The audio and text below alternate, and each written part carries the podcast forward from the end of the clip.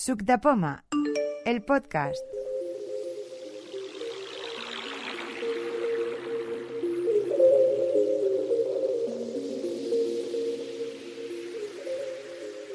Buenas. Eh, estamos a 3 de febrero de 2022, otra quedada virtual, la segunda quedada del año, y vamos a empezar con los temas y las preguntas, pero antes hay que presentarse. A ver, las personas, primera persona que habrá en la lista, Josep Yesa. ¿Qué tal? ¿Hay alguna novedad? ¿Qué tal te encuentras? Bueno, he comprado muchos aparatos, pero domóticos ninguno. De momento, nada de tecnología. Y estoy con lo mismo. Y voy probando los auriculares estos que tengo de conexión ósea y voy descubriendo diferentes opciones que tiene que me sorprenden. Incluso se pueden mutear. Lo que pasa que a, un rato que, estás muteado te va avisando con unos pitidos y a veces son un poco molestos. Y bueno, voy a, descubriendo cosas nuevas que, tienen más de lo que pensaba yo. Ah, estupendo. Eh, pasamos a la siguiente persona en la lista, eh, Alberto Molinos. Hola, bienvenido. ¿Qué tal? ¿Hay alguna novedad? Hola, eh, bien. novedad ninguna, simplemente que instalé lo que comenté en la anterior reunión, el detector de fugas, y ya os comentaré mis impresiones.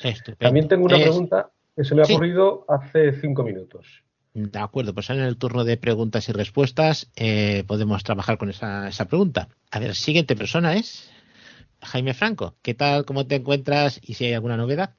Hola, buenas. Pues no, en esta ocasión no tengo ninguna novedad. Eh, bueno, presentaré un, tema, pero no de novedad no, no hay ninguna. Ahí está, está muy bien. Eh, la siguiente persona, Manuel Barragán. Hola, ¿qué tal? ¿Cómo estás? ¿Y qué? ¿Hay alguna novedad? Hola, buenas. Pues bien, eh, bueno, así novedad destacable, ninguna. Lo último domótico que me he comprado fue un, un enchufe doble eh, de la marca Menos y ya está. Y así destacable, pues nada más. A ver si este año ya me toca cambiar de, iPhone, que el 7 ya ah. está dando problemillas. Ya, ya.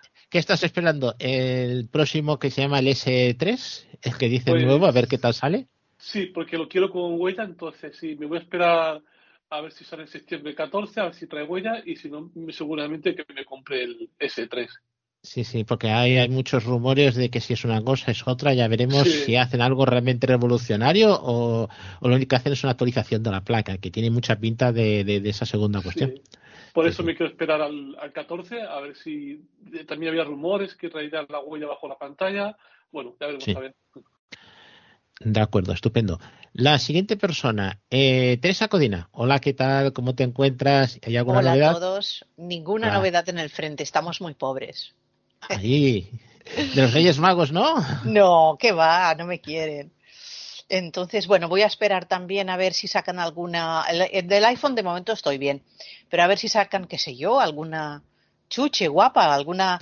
No, no saca nunca Apple fuera de, de los iPhones y los Macs y no sé, eso... la última chuche que sacaron fueron los relojes y resulta que venden más que Omega y Rolex juntos. Eso sí, siempre le pasa a Apple.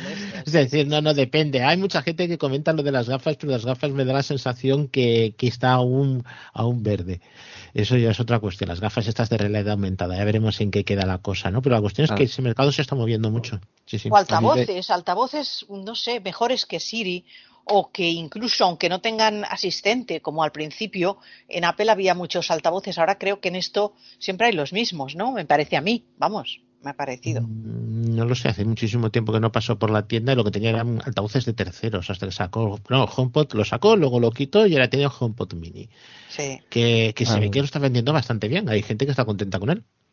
A mí me gustaría que Apple sacara algo de tipo anillo, sabéis que hay una marca por ahí que tiene un anillo que te va mm, supervisando, registrando todo momento las, digamos, el ritmo cardíaco, el sueño y tal. Y para el hecho de llevarlo mientras dormimos y tal, sería mucho más cómodo que el reloj. Yo creo pues que sí, estaría, muy bien. Muy bien. También.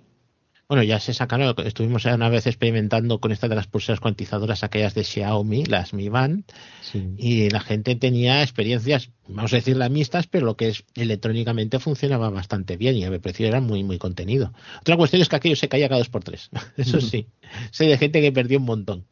Bueno, pues en la lista quedo yo, Juan, Juan Núñez. Y ahora mismo novedades no. Sigo trabajando con una cosa experimental, pero se me resiste, se me resiste bastante. Todavía no lo dices. No, no, son cosas de Zigbee, sí que lo comenté el otro día, son cosas de ah. Zigbee, pero por la cuestión es que ahora mismo se, se, me está resistiendo bastante a ver si consigo avanzar y conseguir algo que, que sea presentable, que esa es la verdad. Porque ahora mismo presentable poco y de accesible muy poquito, que ese es el gran problema. Eh, si queréis empezamos con preguntas y respuestas. Eh, Alberto ha comentado una pregunta que tenía hace cinco minutos, bueno, ya casi diez. Alberto, ¿qué tal? ¿Cómo va? Dime. ¿Qué tal? Bien, ah, pues es una cosa que, mm, vamos, que me ha pasado hace un momento. Y mm, es simplemente, yo tengo la aplicación Tado, que también comenté la vez anterior que me había comprado un controlador de, de climatización. Entonces, como este, este aparato a través de la aplicación, según si estás dentro o fuera de casa, te puede configurar el climatizador, pues yo no tengo puesto eh, que la, la localización esté siempre activa. Entonces es curioso porque me parece que cada tres días me dice que el programa tiene activada la localización y que si la quiero cambiar a algún otro ajuste que si la quiero cambiar a solo mientras uso el programa o la quiero desactivar. Y no sé si hay alguna manera de evitar ese, ese diálogo, o sea, que no me lo pregunte. Si yo quisiera cambiarla, ya la cambiaría. No quiero que me pregunte cada tres días si la quiero cambiar. Esos, ajustes están eh, dentro de ajustes en privacidad. No, sí, eso sí, o sea, eso y lo. ¿Has llegado ayer, has dicho que, sea siempre? Sí, ahí lo sí, lo tengo que sea siempre, pero me pregunta, es curioso. Mm, así no pronto no sabía qué decirte. Yo sé es que si tú no le has dejado ahí el siempre fijo, entonces tú, porque tú lo puedes poner que sea solo cuando se utiliza la aplicación, que no sea siempre, que sea siempre, o, permitir lo que se dice una sola vez. Por ejemplo, una aplicación te lo pide y dice, bueno, yo quiero probar la aplicación, pues que sea solo esta vez. y luego la próxima vez no lo vas a preguntar. Puede ser que si lo has hecho el ajuste desde la propia aplicación, te lo ande preguntando cada tres días? O sea, por no haberlo hecho desde, desde los ajustes, desde el programa ajustes. Yo probaría que sí. Pues Yo probaría directamente ir a ajustes. A ver eso, porque lo que sí que me acuerdo que lo hice desde la aplicación. Sí. Entonces, pues lo voy a desactivar, lo activaré desde ajustes y a ver qué pasa pruébalo, no es una cosa segura al 100%, pero yo iría por ese camino, porque mm. por ejemplo, como cuando quitamos nosotros el Bluetooth o el Wi-Fi desde el menú de control, de aquello que abrimos eh, hacia arriba. Mm. Entonces, ¿qué sucede? Que ahí eso es temporal. Mm, Apple lo dejó así, en vez de dejarlo definitivo de ahí, y entonces, ¿qué sucede? Si tú quieres desactivar el wifi de forma permanente, vamos a poner, vas a estar mucho tiempo fuera de casa y no quieres que anden buscando wifi por ahí, tienes que ir a ajustes. Por eso digo, las cosas de privacidad y seguridad prefiero hacerlas, de, prefiero, es preferible hacerlas desde dentro de los ajustes que desde dentro de la aplicación. Vale, pues lo probaré y a ver qué tal. Alberto, a mí ahora tengo la, aplicación TADO porque yo no tengo la climatización, tengo la calefacción. Entonces a mí me dice, geolocalización casa. Entro aquí y es, así de paso te pregunto. Y me dice, espera. Dado grado ha cambiado tu modo casa a, casa automáticamente. ¿Qué es eso? Pues eso es que ha detectado que has llegado a casa y entonces te, ha puesto la configuración que tú tuvieras para casa. Tú puedes configurar eh, una, una climatización, unos ajustes para casa, o sea, cuando estás dentro, cuando tú estás en tu casa con una temperatura, bueno, en el caso de una caldera, pues supongo que será una temperatura y no sé qué más ajustes tiene una caldera, ¿vale? Si, por ejemplo, es el, climatizador, pues tú puedes ajustar eh, la velocidad del ventilador, que las, las rejillas se muevan verticalmente y horizontalmente, el, modo y por supuesto la, temperatura. Entonces tú puedes ajustar esto cuando estás en casa y cuando estás ausente. Entonces él, te, él cuando llegas a casa, pues te dice, oye, que has llegado a casa, ¿quieres que cambie los ajustes a los de casa? O cuando sales a la calle, pues cuando llevas ya un, un, rato andando, te dice, oye, que estás fuera de casa, ¿quieres que cambie los ajustes? Él te pregunta, no lo hace tampoco del todo automáticamente, pero al menos pero entonces tú tienes la, la, geolocalización activada a saco con este. Claro, exactamente, sí, sí, sí, esa es, esa es la jugada que, vale, ¿y tú que cada quieres tres días eso? me está preguntando. Ah, y tú no quieres que te Pero preguntes. también es verdad que la activé desde la aplicación, que ahora voy a hacer lo que ha dicho Juan, la voy a desactivar y la voy a volver a activar mm, en ajustes. Pero es para eso, es si tú tienes configurado unos ajustes de, de temperatura o de lo que sea en casa y otros en ausente, pues para poder cambiarlos de uno a otro sin tener tú que estar pendiente, Ujú, que él te avise. Y tú le dices que lo cambie y lo cambia y se acabó. ujú. Es un poco por automatizar. Vale. Que esa función, si no la quieres para nada, la puedes desactivar. Es que yo a casa no le he puesto ajustes, la Claro, verdad. yo- no, de, de hecho, yo tampoco le, le he puesto ajustes. O sea, yo creo que lo que voy a hacer va a ser desactivarla del todo, porque la, la activé justamente después de la reunión del mes anterior para terminar de comprobar alguna cosa. Y realmente yo, mm, co- como donde lo tengo es un sitio pequeño que enseguida se pone a la temperatura que sea, pues lo que voy a hacer va a ser desactivarlo y Santas Pascuas. Porque esto yo lo activo y enseguida está, está bien, vamos, está que pilla temperatura. Vamos, que no lo uso el, el tema de la localización, así que lo mejor va a ser desactivar. A ver, yo tengo varias preguntas del WhatsApp. Eh, una ya se lo eh, planteé a Jaime, pero no me sale. El que no te diga todo eso de ticket, adulto, no sé qué, parlotea todo el rato y no sé cómo quitárselo. No, lo- no lo sé hacer. Mira. Pero- ¿Y eso dónde te sale? Eh, pues en muchas partes, eh, me- por ejemplo, alguien me lee un mensaje, tú me escribes un mensaje y a lo mejor me dice adulto, no sé qué, o no, lo que se le ocurra, a lo mejor tú tienes alguna Eh, foto. Cupón, ticket, ¿no? Cosas Eso. Sí, puede cupón y tener ticket que lo ver dice muy a menudo. con el reconocimiento de, de imágenes del, del wifi, o del wifi digo yo, de- del voiceover. Se supone que se lo he quitado. Lo has quitado desde el rotor porque hay que quitarlo desde los ajustes de VoiceOver, en el reconocimiento de VoiceOver, y luego desde el rotor, porque cuando desactivas de ahí desde mm, los ajustes de VoiceOver, te queda un reconocimiento como más sencillo, básico. Entonces tienes que ir a abre WhatsApp. Un momento. Vale, y ahora me voy al rotor un momento para que veas, Sí. creo que lo tengo, si no se me ha quitado. Velocidad de habla. Indicaciones. Idioma. ¿Lo oís bien o lo pongo Sí, más sí, alto? perfectamente. Oye bien. Indicaciones. Idioma. Español. Encabezamientos. Describir las imágenes. Vale. Activado. Activado, ahora está activado, pero es que me paso el día desactivado. Pues- imágenes desactivada en la WhatsApp. ¿Ves? Vale, ahora deja el rotor en otro lado para no cambiarlo por equivocación.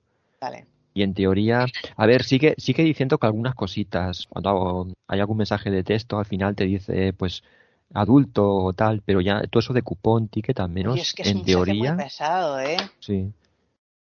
Es, el, el, el paso es este. Porque luego lo tienes desactivado, ¿no? También desde los ajustes de VoiceOver en reconocimiento de. Sí, sí, sí, sí, claro. Pues a, a Eh, ver ahora cómo te va.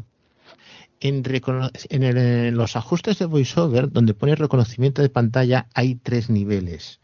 Hay lo que es reconocimiento de imágenes, que es para reconocer las imágenes. Por ejemplo, te ha mandado una fotografía y te dice persona adulta, no sé qué, no sé cuánto. Te está reconociendo la imagen. Otro nivel que es reconocimiento de textos, y si mal no me acuerdo, otro es reconocimiento de elementos. Y hay uno de estos tres que hay que quitar para evitar eso en WhatsApp. Lo que pasa es que lo quitas para todos.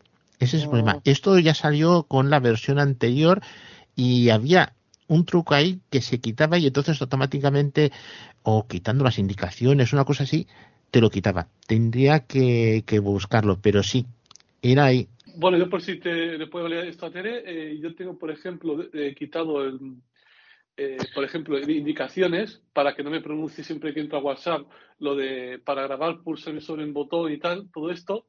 eh, si entras en ajustes, eh, accesibilidad, eh, voiceover, actividades, eliges, por ejemplo, qué es lo que quieres hacer. Por ejemplo, sería cuando abras WhatsApp, subir el volumen a tanto, quitar indicaciones. Entonces, abajo del todo te aparece elige la aplicación, seleccionas WhatsApp y cada vez que abras WhatsApp, pues se hará esas funciones. Lo que no sé si está ahí es el tema de reconocimiento de pantalla, porque mi, el iPhone 7 no, no tiene reconocimiento de pantalla. Solo están las indicaciones y poco más. Ah, vale, entonces. mm, Esto se lo tengo desactivado y normalmente esto no me da problema. Es Vale. la.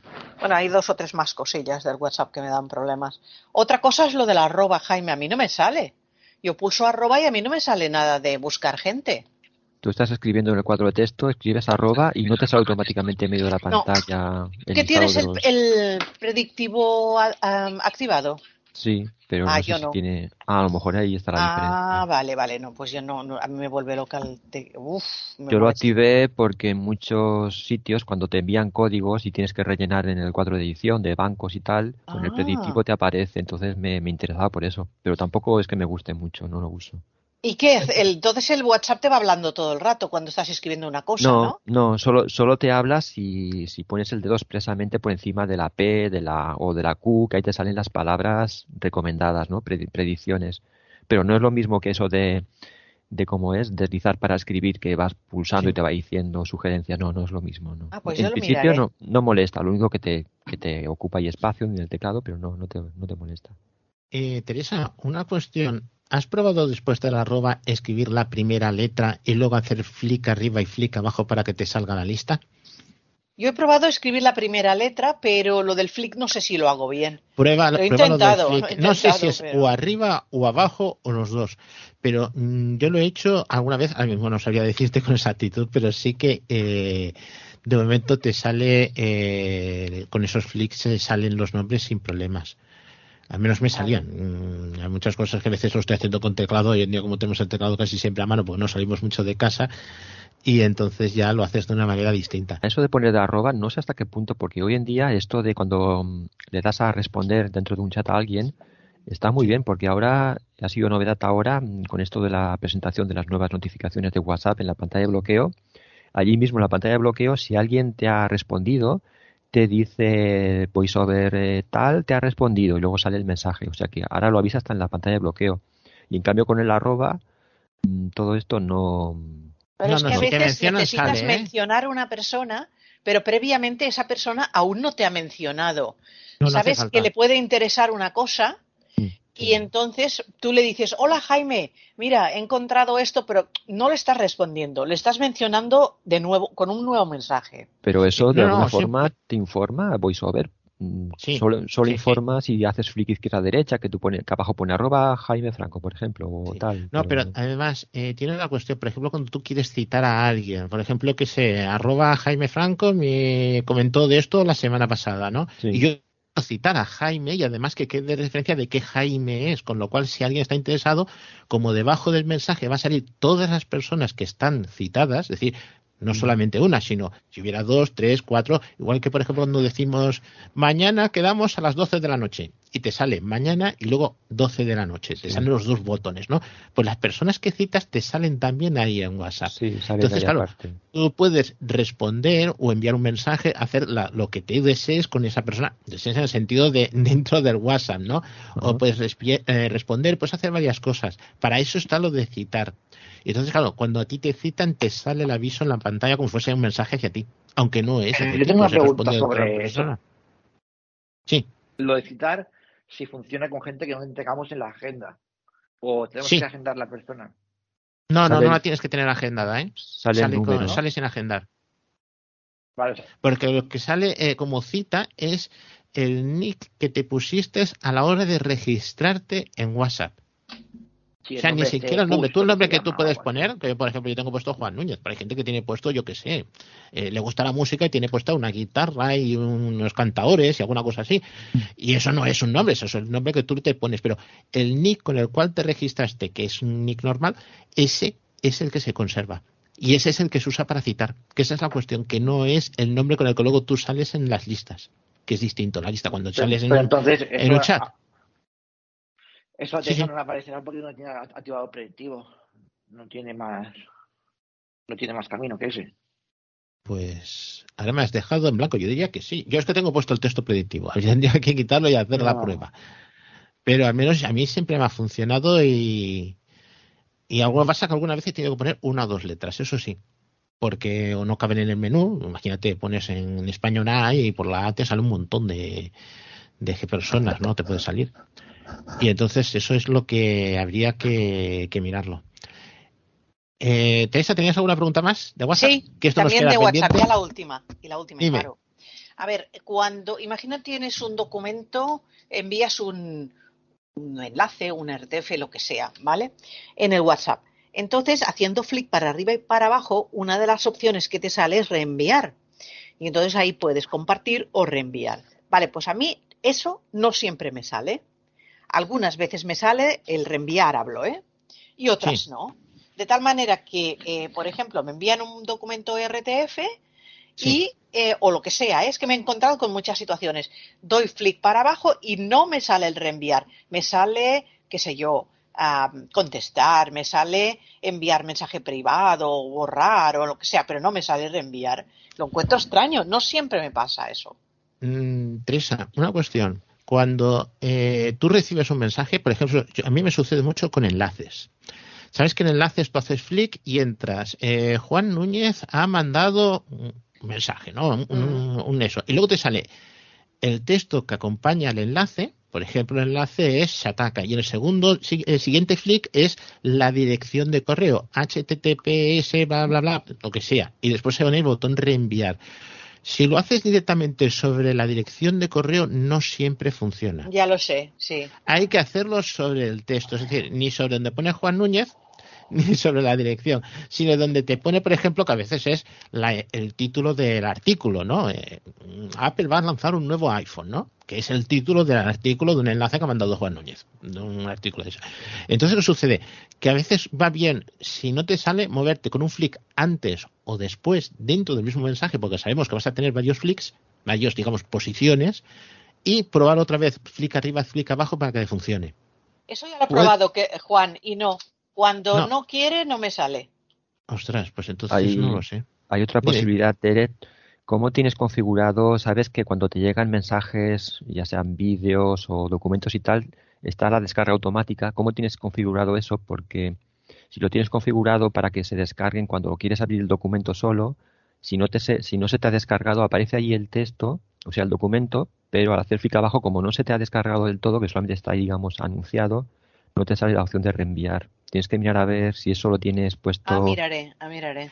Vale. Eso, eso sí que te dice Jaime, sí es cierto. Por ejemplo, sucede con los vídeos. Por defecto tenemos puesto que los vídeos, los documentos, porque vas a lo poner así por defecto, me hace que son los- las notas de voz. Notas no las notas que grabas directamente. Por ejemplo, alguien te envía un MP3 con una canción. Estos son mensajes que son audio, digamos, exactamente, es un audio, pero no es una nota de voz, para ser más exactos. Por defecto está que se descarguen con wifi. Si tú estás en movilidad, es decir, no estás con wifi, solo se descargarán si lo solicitas, que es lo que ha comentado Jaime.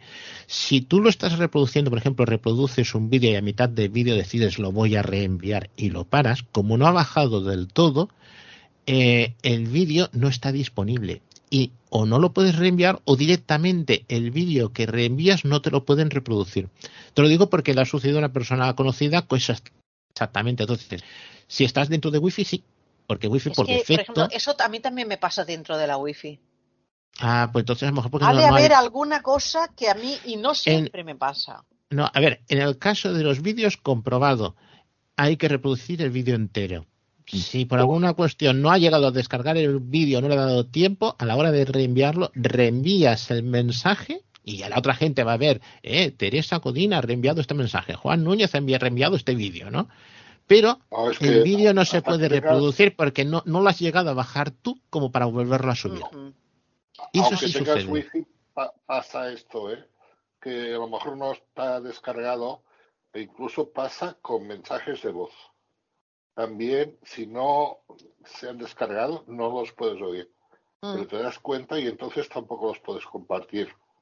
O Vale, sea, pues que aunque, te- aunque eso. estés con wifi, ah, puede pasar lo mismo, ¿eh? También me ha pasado algo curioso y es que es- esos típicos mensajes que te dicen que se que pone que está etiquetado como reenviado con mucha frecuencia o no sé cómo pone, eh, que en principio solamente te deja reenviar a, algún- a una persona, a mí no me ha dejado ni reenviar a una persona. No sé, es que a lo mejor hay algún tope que ya dicen, no, aquí hasta aquí ya pro, ¿no? Hasta aquí ya basta, ya no se puede reenviar más. A lo mejor también hay algo de eso. En principio una persona sí te deja. Hay límites, son cinco, tres y luego una. Después de una nunca he visto que me hayan mandado un vídeo de esos que no, pero de uno al menos sí. Yo es que nunca envío a varios. grupos, es muy raro que yo envíe una cosa a un grupo entero, ha de ser muy especial. Yo Sí, cuando sí. quiero reenviar... No, no, hay personas y personas sueltas, ¿eh? Es decir, yo, yo quiero esto enviárselo a personas sueltas. A lo mejor me ha venido en un grupo. Prefiero que yo que enviárselo a X personas que tengo la lista, pues personas. Y me he encontrado con esos que te dicen enviado muchas veces. Entonces, cuando dicen enviado muchas veces, puede ser o tres, y al siguiente los marcas, pero no te los va a enviar, o incluso una sola. Y la siguiente ya te dirá atenuado. Pasa que normalmente estamos marcando, marcando, marcando y no nos enteramos del final que te dice atenuado al final de la frase. Solo, solo envías al primero, en muchos casos. Al primero que, que pones en la lista. Los demás no. Yo muchas veces, según qué tipo de archivos, lo mejor es ir, si te manda Safari, por ejemplo, es abrirlos, verlos en Safari y desde allí compartirlos porque representa que los envías de nuevo y solucionas el problema de que como si fuera mm, repetido que se había enviado muchas veces. Muchos enlaces, lo mejor es abrirlos, mirarlos en Safari y volverlos desde ahí, volverlos a enviar. O copiarlos. Si lo copias y lo vas pegando en diferentes grupos, eh, pues también va bien. Si lo puedes copiar, claro. Eh, ¿Alguien tiene alguna pregunta más Eh, o alguna duda más? Eh, una, una cosa, no es una pregunta, es una respuesta para Tere, que mientras estabais hablando he probado lo de la arroba. Y tanto con texto predictivo como sin texto predictivo funciona. Vale, pues ya seguiré investigando por ahí, a ver. Entonces, eh, yo no sé cómo lo haces tú para, para buscar los, los contactos que hay en un grupo. O sea, porque lo que te sale es una lista de contactos, o sea, de, de miembros de ese grupo. Eso tienes Vale. que hacerlo dentro de un grupo, lógicamente. ¿No? Sí, sí, eh, porque Eso eh, eso que lo hace encima Vale. del teclado. Entonces, tú, tú pones la arroba y sin poner ninguna letra te sale una lista con los participantes. ¿Dónde sale esa lista? Eso, eso te iba a decir. Eh, no es, lo que pasa es que no es del todo fácil de encontrar. Te sale más o menos como en mitad de la pantalla. O sea, pero no Vale. es una lista que tú vayas a parar haciendo, o sea, deslizando un dedo para la derecha o la izquierda. Tienes que pasear el dedo más o menos por el centro de la pantalla. Sí, hay- hay Y te sale buscar. ahí una lista. Y una vez que te has metido en la lista, sí que ya puedes ir de uno a otro hasta encontrar a, a quien quieras. Vale, ya seguiré probando. Yo tengo una pregunta y una respuesta. Mm, empezaré con la respuesta. Eh, ¿Habéis acordado, de, bueno, eh, que en el teléfono, en el iPhone, puedes tener varios teclados de varios idiomas, en español, en inglés, en el caso mío yo tengo uno en catalán, el de emoji. Y esto antes, mm, sabes que movías, te buscabas el teclado, eh, en estamos hablando de teclado virtual en pantalla, estabas escribiendo un mensaje, cualquier cosa y querías cambiar de teclado. Eh, originalmente te ibas a donde ponía el teclado que tenías, dabas doble tap y pasabas de uno al siguiente como si fuera un carrusel. Doble tap al siguiente, doble tap al siguiente. Y hace cuestión de dos o tres versiones pusieron que tenías que dar doble tap y deslizar el dedo hacia arriba o hacia abajo sin soltarlo, o sea, doble tap sin soltarlo y moviendo el dedo podías ir por las opciones. Si quieres, por ejemplo, teclado a mano izquierda, o, sea, como a mano, o todos los teclados que tú tuvieras. Eh, esto ahí a mí me resultaba bastante complicado. El otro día, pues, haciendo unas pruebas, me dio la casualidad de que si en vez de hacer este gesto sobre el botón de teclado pulsamos con tres dedos, tres taps con un dedo, sale la misma lista, pero queda fija. Es decir, no tienes que ir deslizando, buscando y luego lo sueltas para fijarlo, sino que tienes tu lista y la puedes eh, luego seleccionar con flicks izquierda-derecha sin problemas. Voy a hacer un pequeño de, de demostración. No sé si vosotros lo conocíais esto o no. Yo, yo conocía lo de deslizar hacia arriba y hacia abajo. Lo de moverte de derecha a izquierda con la lista fija, no. Sí, pues si hacemos, por ejemplo. Es más, es más cómodo, desde luego, lo que... claro, yo por ejemplo aquí voy a escribir mensaje, ¿no? Escribir mensaje. Ya tengo mi teclado Edición en curso. Dictar. ¿Ves? Ahí tienes el botón de dictar. Esto es un S, tiene- lo tienes a la izquierda, ¿no? Entonces, Teclado siguiente. Catalán. ¿ves? Teclado siguiente me dice catalán. Originalmente aquí tenía que hacer doble tap y ir subiendo, bajando sin soltarlo. Y entonces cuando tú encontrabas el que querías, lo soltabas. Mm, si tienes un poquito de problemas de habilidades manuales, pues puede darse, ¿no? Pero entonces, si coges y haces triple tap con un solo dedo, uno, dos y tres, sale el sonido del menú y ahora con flick izquierda o derecha, Números. Escribir. eh, Seleccionado. Español. Ajustes del teclado. ¿ves? Ajustes del teclado, Seleccionado. Español. Inglés. US. esto en inglés, Catalán. Emoji. y puedes moverte por el que tú quieras. Cuando ya has acabado de que quieras, doble tap, lo seleccionas y ya está. Voy a seleccionar el español que tenía antes. Catalán. Español. Bueno, España. ya está seleccionado, pues doble tap. Mayúscula. Al menos lo encuentro más cómodo, la verdad. Pero es una de aquellas cosas que del sistema, esto yo lo he hecho en WhatsApp, pero sirve en todas partes. Y yo creo que, que es un- una alternativa bastante, bastante buena. Es que es curioso porque el, el doble toque sostenido y este triple toque con un dedo, en Sí. algunos sitios el menú contextual es, es distinto. En este caso es, es distinto. En un lado tienes que deslizar, en el otro lado te lo, te lo muestra así. Yo Sí. pensaba que en todos lados era igual y parece, parece que no. Yo es que ese, ese gesto de tres toques con un dedo lo he asignado para ir para hacia atrás, ¿no? Para ir Sí. de un menú a otro, o salir de una carpeta, o por Safari y tal. Entonces me va muy, muy cómodo. Pero sí, sí, hay, Yo- hay yo sitios usado-. Eso, he usado varios sistemas que últimamente también, claro, como tengo el iPhone 11 Pro y el 13 último, que eh, me he acostumbrado también a los tres toques con un dedo, pero antes y ahora, bueno, aún tengo el iPhone 10 y los menús a veces son distintos según en qué aplicación. El do- dos toques mantenidos según qué aplicación va diferente que los tres toques con un dedo. Y esto que has com- comentado, yo antes lo hacía, porque tampoco lo uso mucho, en el iPhone 10, como tiene el 3D Touch, que es con un dedo mm, pulsando un poco más fuerte, se te abre también un menú contextual y, eh, y lo hacía así antes, no hacía el doble toque mantenido con el iPhone 10, lo hacía así mm, con el 3D Touch pulsando. Y me iba muy bien, pero claro, me había acostumbrado también a, a usar siempre el- para ir a los menús apretando la pantalla con un dedo. Y eh, no sé qué iPhones ahora, no me acuerdo que, qué iPhones tienen esta...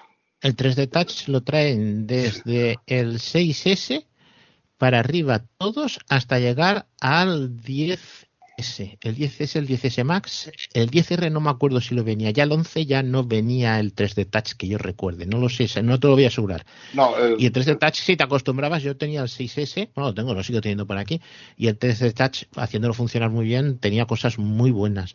Lo que pasa que son cosas que se han heredado hasta que no de- dejen de actualizar el último 3D Touch, que aún mal para años, pues habrá cosas de estas que tienen que hacerlas mixtas, híbridas, entre los que tienen 3D Touch y los que no tienen 3D Touch. Tengo una pregunta, no sé si ha sucedido. Yo venía, bueno, veníamos arrastrando hace tiempo aquello del destino de audio cuando tenías conectado el teléfono a un altavoz Bluetooth, aquello de pasarle el voiceover al altavoz o no. Eh, la última que yo estuve haciendo pruebas, yo tengo un que lo he llevado varias veces a las quedadas de Sub de Puma y Avalon, unos altavoces de la marca JBL, los Flip 3. La cuestión es que la última vez que he hecho eso de cambiar, de, bueno, de intentar cambiar el voiceover fuera del altavoz dentro, se me ha quedado que el voiceover va en el teléfono y la música va al altavoz, pero no consigo darle la vuelta al revés.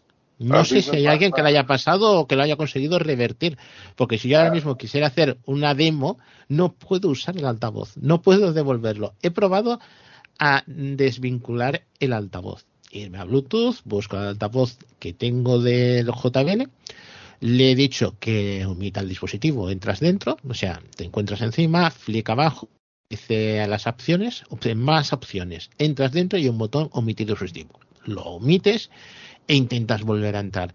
Pero no, se me ha quedado en esa posición en la cual no puedo usar VoiceOver. Sin embargo, tengo otros altavoces, eh, unos Philips que tengo aquí al lado muy, muy viejitos, y funciona perfectamente. Puedo poner VoiceOver por altavoz Bluetooth. Mm, Me ha resultado curioso por eso, porque como aquel que dice, me ha inutilizado el altavoz para usarlo como modo de demostración. Sí, me acuerdo que que hiciste este comentario por el WhatsApp y Sí. yo también estuve probándolo y a mí me ocurre al revés. Lo tenía, eh, o sea, voz de VoiceOver la tenía en el iPhone y oía la voz de VoiceOver en el iPhone y la música por el altavoz. Pues yo tengo Sí. un, un Bose de Mini, Sí. que es el que estoy utilizando últimamente, que lo presenté un día. Tengo más altavoces, pero los tengo por retirados, que son más viejos. Y Sí. bueno, lo que me he dado cuenta es que estos altavoces que llevan micro, la mayoría de los que llevan micro, funcionan de esta manera, que realmente eh, tienes la voz a- de VoiceOver en el iPhone, la música, eh, esto va muy bien incluso para escuchar mensajes de WhatsApp de voz. Eh, Sí, pero la cuestión bien. está, Eh, la cuestión está es que a mí se me ha, ah, perdón. Yo tengo al revés, o sea, lo hice. No, no, yo lo tengo con, a mí se me ha quedado bloqueado la voz de VoiceOver en el teléfono y si yo reproduzco música, un libro, lo que sea, se oye por altavoz porque el altavoz está conectado. Sí. Es que es curioso, pero no consigo revertirlo, ¿eh? No hay una manera para que me, me, me utilizar, por ejemplo, el altavoz, pues para escuchar, escuchar VoiceOver, por ejemplo, hagamos una demo o alguna cosa. Es eso. Pero solamente se me ha quedado con este altavoz, con el otro que tengo de Philips, funciona bien. Lo probé el día que comentaste esto por el WhatsApp y Sí. conseguí, digamos, que la voz de VoiceOver se huyera por el altavoz también. Y Ostras, ahora me ocurre que no sé volverla al iPhone. Y la oi- oigo Pues- tanto la música como el VoiceOver por el altavoz. Y me Josep, porque no sé volver. Josep, la solución es fácil. Te cambio mi, mi iPhone SE 2020 y el altavoz por tu 13 Pro Max y tu altavoz. A ver, la, no, Lo que pasa es que en el bueno, cambio saldrás perdiendo, ¿eh? Ya, lo sé, no. A, a ver, el, el tema es que antes, la razón de ser, esto no, no, lo ha- no lo ha arreglado, la, la- antes la manera de funcionar era la siguiente. O sea, en el rotor teníamos activado el destino de audio, ¿vale? Sí. Entonces, el destino de audio, por emisión, se oía la voz de VoiceOver Claro, sí, en sí, el iPhone y, y la música en el altavoz. Entonces tú ponías destino de audio por omisión y se sonaba así. Está bien, ahí ya Ah, está. Pero es que también, iPhone, eso es, eso es otra. ah, destino de audio externo y entonces se- de esa forma se oía tanto la música como VoiceOver por el altavoz. Sí. Claro, cuando tú quieres hacer una presentación y quieres que se oiga alto el voiceover so- cuando estás haciendo la demostración en el iPhone, no la puedes hacer porque no consigues que el altavoz oiga Sí, sí. voiceover. Sí, pero es que también nos encontramos que el botón de destino de audio ya no sale en el, en, en- esa opción ya no sale en el A mí no rotor. me sale. A Lo mí has, no me probado, sale.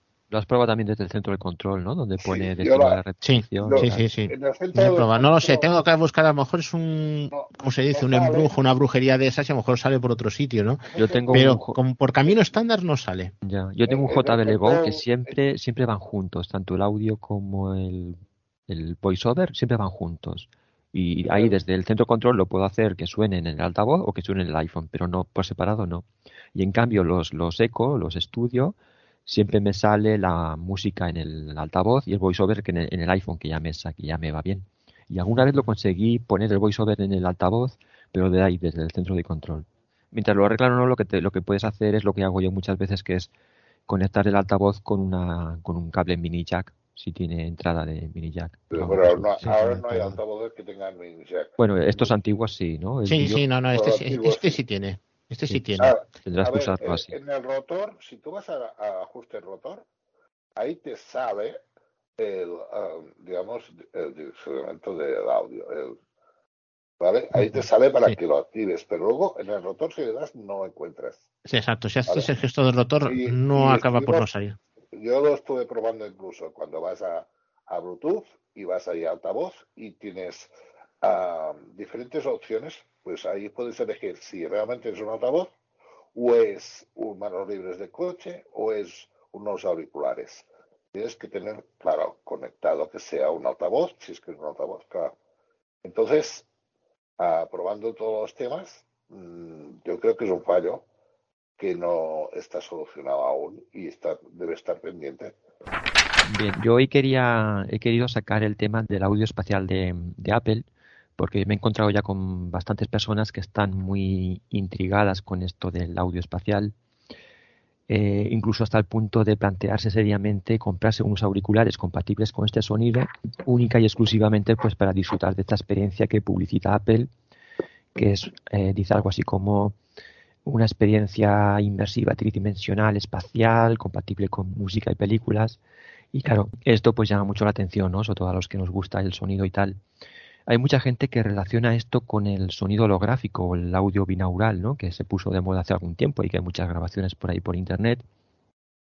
Hay una grabación que probablemente todos y todas habréis escuchado, que es la Barber Shop, que es una peluquería en la que nos cortan el pelo, ¿no? Así con con la tijera que corta el pelo por, por detrás, por arriba, por los lados, y luego nos cortan el, nos secan el pelo y, a, la vez hay una persona en inglés dando vueltas a nuestro alrededor eh, explicando en qué consiste esto del audio holográfico y luego hay una persona por ahí también tocando la guitarra, en fin, un sonido muy espectacular.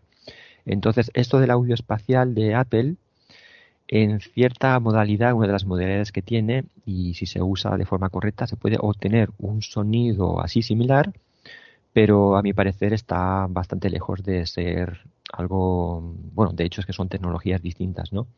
Entonces, pues bueno, he querido hoy comentar un poquito en qué consiste esto del audio espacial, cómo se puede activar, qué dispositivos son compatibles y qué es lo que podemos eh, obtener al escuchar. ¿no? De esta forma, pues la gente que está dudando si comprarse o no específicamente unos auriculares compatibles para disfrutarlo, pues tendrán más información y podrán decidir.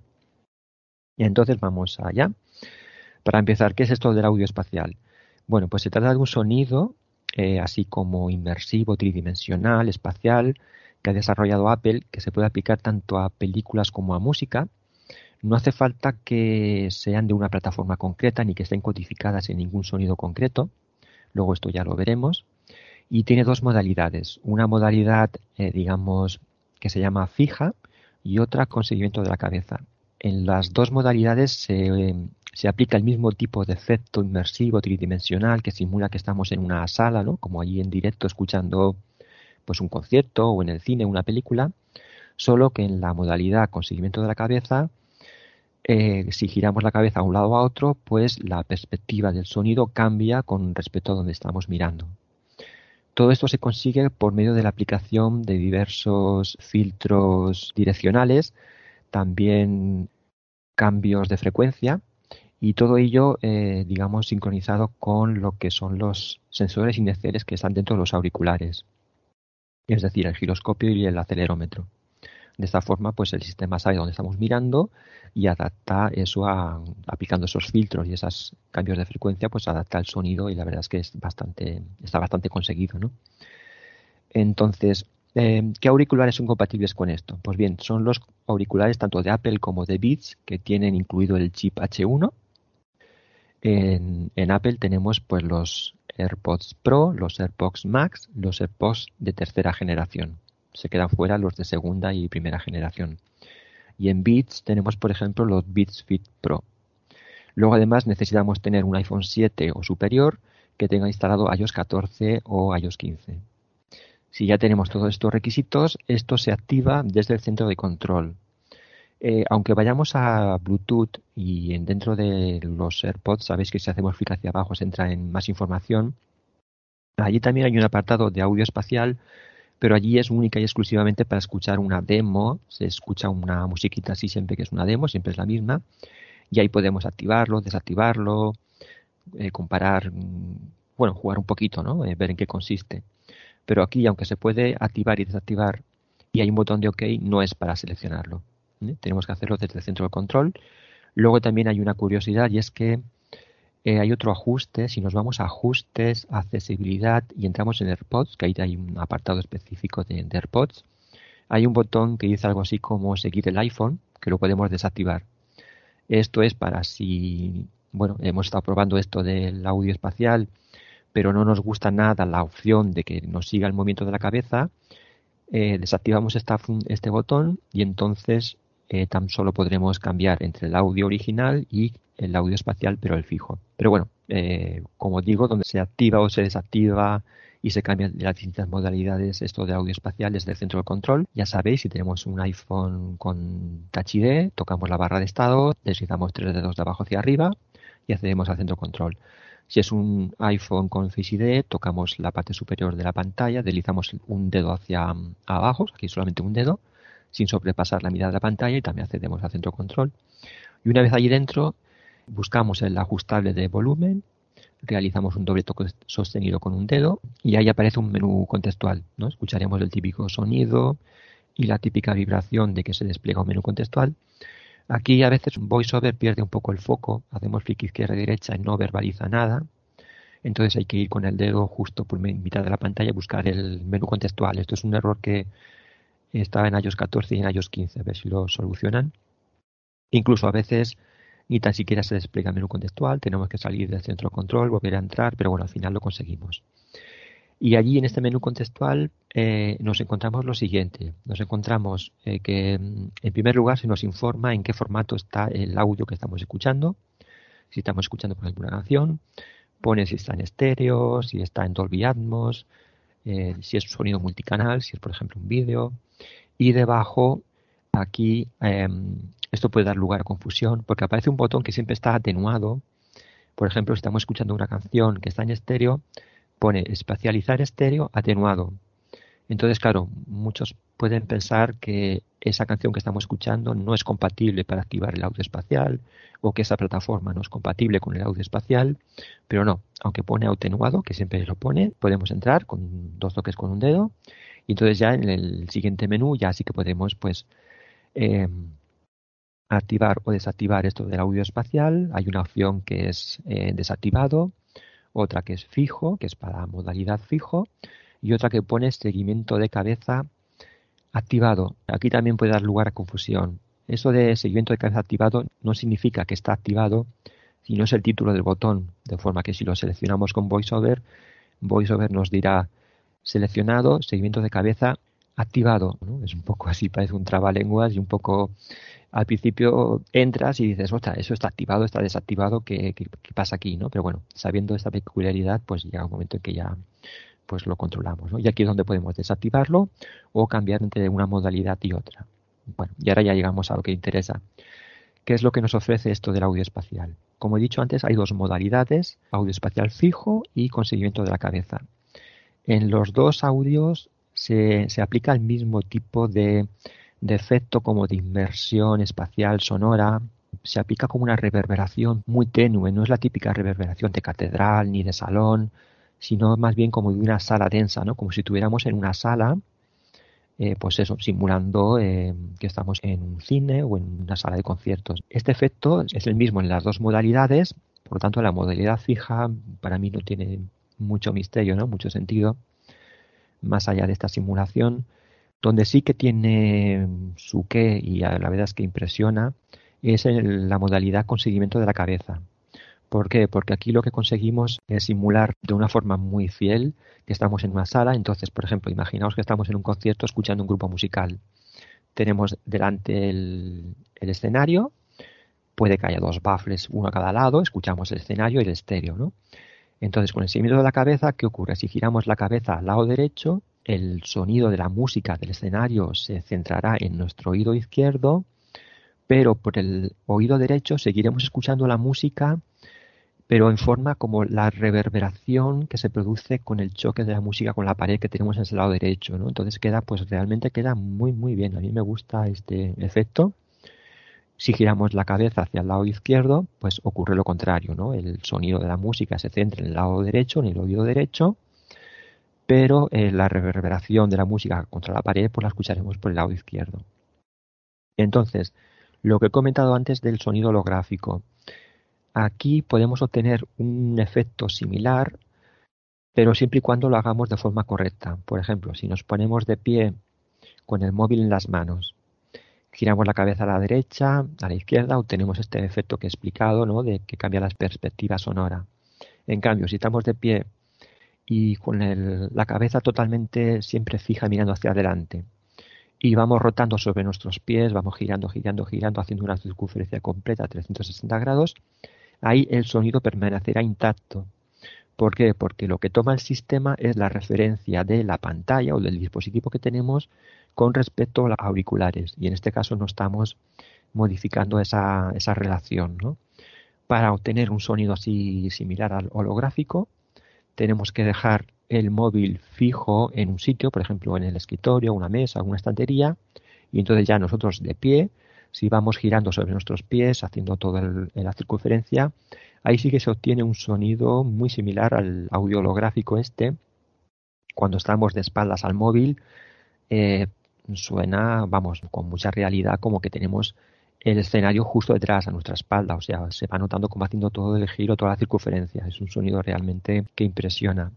Donde está a años luz del audio binaural este holográfico es cuando se intenta simular que el sonido está por encima de la cabeza o por debajo. ¿no? En ese audio que os comentaba al principio de la barber shop, cuando nos cortaban el pelo por encima o, pasaban el aspirador así por debajo y por arriba, pues se notaba muy bien la diferencia. ¿no? Y luego hay otros audios, tanto de música como de efectos, que se nota mucho. Pero aquí en el audio espacial de Apple no. Eh, si ponemos, por ejemplo, un vídeo donde prevalece la voz humana con un poquito de música así suave de fondo, cogemos el móvil y lo ponemos por encima de la cabeza, ahí sí que se distingue un poquito como que cambia la frecuencia y parece que está por arriba. De forma muy tenue, hay que, a lo mejor hay gente que lo aprecia, gente que no, yo, yo al menos sí que lo aprecio. Y con canciones pasa lo mismo. Tiene que ser una canción donde prevalezca, pues eso, la voz de, de la cantante o el cantante con musiquita así muy suave. Y lo mismo, si lo ponemos por arriba, sí que se aprecia esa, esa, digamos, dimensión por arriba, esa nueva perspectiva, pero por abajo no, por abajo no, en ningún momento se aprecia eso. Entonces, en cuanto a lo que es la simulación así tridimensional con esto del seguimiento de la cabeza, a mí realmente me convence este efecto donde ya no me convence tanto, y aquí ya entramos en la calidad de audio, ¿no? calidad de la música, y aquí ya entramos también en una valoración, digamos, personal, subjetiva. Esto del seguimiento de la cabeza está bien para escuchar música si, por ejemplo, estamos escuchando música, estamos haciendo cosas por una habitación, nos vamos moviendo y resulta curioso, pues, escuchar la música mientras tú te mueves, ¿no? Ahora suena adelante, ahora detrás, a la izquierda, a la derecha. Incluso podría servir, entre comillas, para tener una orientación de dónde estamos, porque siempre el sonido nos indica dónde está el iPhone, o sea que podría ser una forma de orientarnos, ¿no? Dónde estamos, ¿no? Para eso sí, está chulo. Pero imaginaos que nos gusta la música, nos sentamos en un sofá o en la cama y queremos escuchar de buena calidad de audio. Bien, pues aquí el audio espacial yo sinceramente no, no funciona. Porque aquí lo que Apple creo que ha buscado es la simulación pura y dura de que estamos en una sala, ¿no? Simular que estamos en una sala, se aplica esta reverberación, no ha buscado, digamos, un, un de audio que expanda el, el, estéreo, ¿no? Y cree como una expansión de estéreo así espectacular, ¿no? Para mejorar el audio, ¿no? Como sí que ocurre, por ejemplo, en algunas aplicaciones de audio que tienen algunos eh, efectos ¿no? para expandir el estéreo, ¿no? lo que se llama el 3D virtual, incluso equipos de música, ¿no? amplificadores que tienen este tipo de, efecto. Aquí no ha buscado eso, sino ha buscado la simulación dura y pura de que estamos en una sala. Y claro, ¿qué ocurre? Eh, si nosotros escuchamos la misma canción en una sala de un concierto, pues vale, escuchamos la canción, ¿no? Eh, allí con, con esta reverberación que suele haber en las salas, el estéreo se expande un poquito por las paredes y tal, pero es un sonido típico de, concierto, que se pierden matices, se pierden, no sé, no, es, un, es un sonido un poco sucio, ¿no? Entre comillas. En cambio, esa misma canción, llegamos a casa, nos ponemos unos auriculares y lo escuchamos desde una grabación de estudio y claro, la cosa cambia mucho, ¿no? Y aquí yo creo que ocurre exactamente lo mismo. Para escuchar audio con calidad, mejor desactivar el audio espacial para escuchar audio así simulado en una sala mientras nos movemos como curiosidad, pues, pues vale, ¿no? Da, da pego y la verdad es que impresiona. Yo aquí os invito a los que tengáis ya unos auriculares compatibles y tal, pues que podéis hacer la prueba con, con listas de música que están Dolby Atmos, que es la que, lo que tiene mejor calidad para escuchar esto. Por ejemplo, en Apple Music, en el buscador, escribid Dolby Atmos y nos encontraremos listas que incluso pone eh, lista especialmente diseñada para audio espacial. Eso no significa que esté codificada con algún códec de audio específico para audio espacial. No, simplemente es una lista con música en Dolby Atmos que han seleccionado los que hacen las listas de, Apple, pues porque tienen un, estéreo, digamos, como espectacular, ¿no? Y es ideal para escucharla así, este, este efecto. Entonces os invito a que pongáis una canción de estas, os vais a centro control y vais activando y desactivando y veréis la diferencia. La verdad es que eh, lo que digo, con el audio espacial se pierden matices de instrumentos, eh, presencia de instrumentos, eh, en algunas grabaciones, algunos audios, los graves también se pierden, en otras no, los otros al contrario sí que se aumentan, pero no, no, los que nos gusta disfrutar de la música, que somos audiófilos, y nos gusta disfrutar de la música tal y como la, la diseñó el autor o el productor musical, el audio espacial sobra. Eh, no ocurre lo mismo con el vídeo. Con, películas, yo no soy mucho de películas ni de series, pero bueno, el otro día le mm, contacté por privado con Manuel Barragal, que él sí que es de, mm, de ver películas y series, para que me contara su experiencia y me dijo, bueno, me contó su experiencia, que luego os la comentaré, pero me dijo, mira, aunque no tengas eh, Apple TV, puedes entrar en la aplicación y, y, ahora permiten en las series escuchar el primer episodio de forma gratuita, aunque no estemos suscritos. Entonces busqué una serie así actual, concretamente la de Invasión, que está en Dolby Atmos, y estuve escuchando y la verdad es que impresiona. Así como en música no convence, en audio, o sea, en películas impresiona. De hecho, Apple asegura que con este mm, tipo de sonido es capaz de reproducir pistas 5.1, 7.1 y Dolby Atmos en dos auriculares. Mm, la aseveración me parece un poco exagerada. Desde luego, donde se ponga una buena instalación Home Cinema con sus mm, altavoces no múltiples o, la experiencia en, cine que se quite estas experiencias virtuales, ¿no? Pero la verdad es que sí, sí que convencí, me gustó y la verdad es que disfruté de, la, de ese primer episodio de la serie. Además, estaba en audio descripción, o sea que muy bien los efectos eh, muy, muy, muy bien. Probé luego a, verla también desactivando el audio espacial, también impresiona, pero con el audio espacial la verdad es que se consigue, bueno, pues como una dimensión más, ¿no? Esa reverberación como que se hace en directo y tal, sumada a los efectos de la película y además los post 3 que tienen unos graves muy muy buenos, pues la verdad es que disfruté de la, de la serie.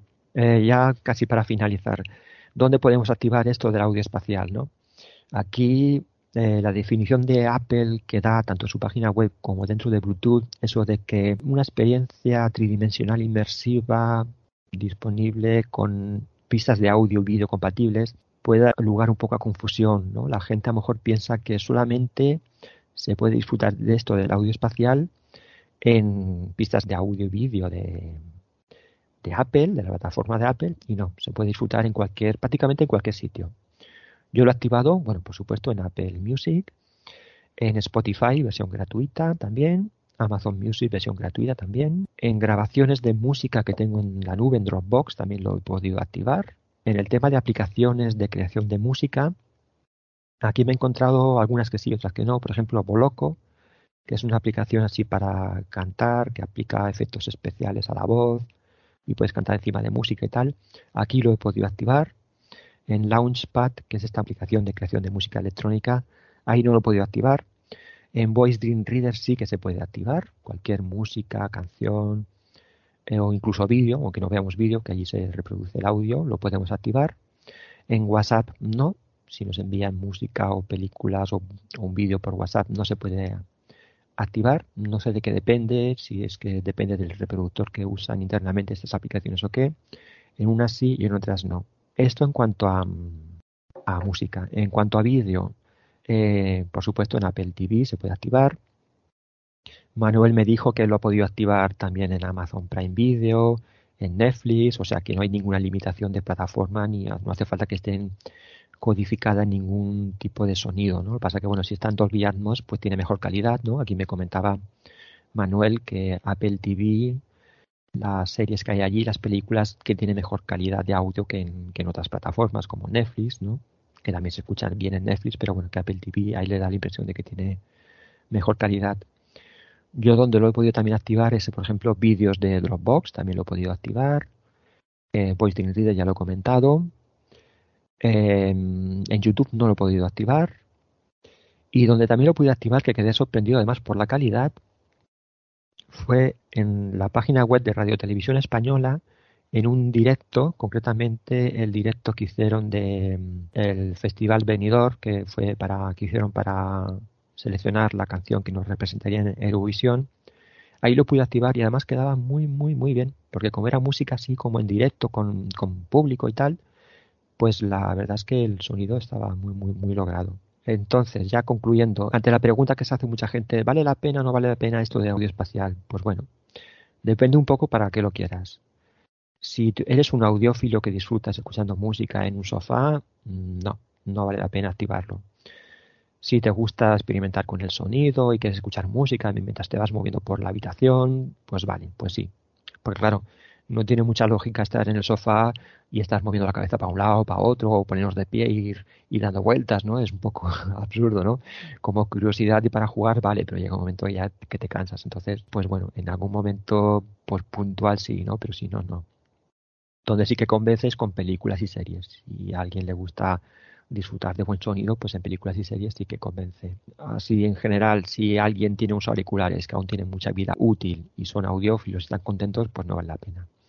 Si ya tienes que jubilar los auriculares y estás pensando en cambiarlos, pues por ejemplo los AirPods 3 calidad-precio están muy bien, tienen una calidad de audio muy buena. Yo había escuchado antes los los AirPods 2, los AirPods Pro y yo para mí que los AirPods 3 tienen una calidad de audio muy muy buena, tienen unos graves muy buenos y entonces pues vale la pena comprarse estos auriculares y además tener el añadido del audio espacial. Además, bueno, está el tema de la del estuche de carga, que es muy útil si vas por ahí para tenerlos siempre cargados y tal. Y bueno, pues esta es mi experiencia y todo el rollo que, he soltado. Si tenéis dudas o si a Manuel quiere agregar algo de, de su experiencia con vídeo y tal, pues adelante pues realmente es muy, muy, muy, muy completo, desde luego. Has cogido todas las preguntas que se pueden hacer y alguna más. las has cogido todas. Sí, sí. Manuel, tú que has hecho más cosas de vídeo, ¿qué tal? ¿Tienes alguna cosa que añadir? ¿Alguna cosa eh, al respecto? realmente, realmente ya lo que ha dicho Jaime es perfecto. O sea, más o menos pues lo que lo que vi.